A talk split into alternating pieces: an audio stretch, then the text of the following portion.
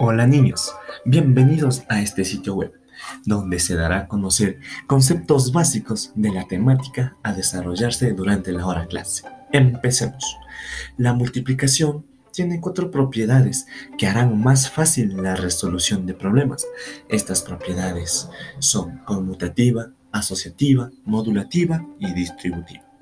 La propiedad conmutativa permite que al cambiar el, orden de los factores, el resultado o producto no cambie. La propiedad asociativa permite que los factores se puedan agrupar de distintas formas y el resultado de igual forma no cambie. La propiedad distributiva permite descomponer los factores, distribuirlos, sumarlos o restarlos y el resultado no cambie. Y la propiedad modulativa, el número natural 1 actúa como elemento identidad para multiplicar en los naturales, ya que al multiplicar por 1 nos da el mismo número y tendremos el mismo resultado.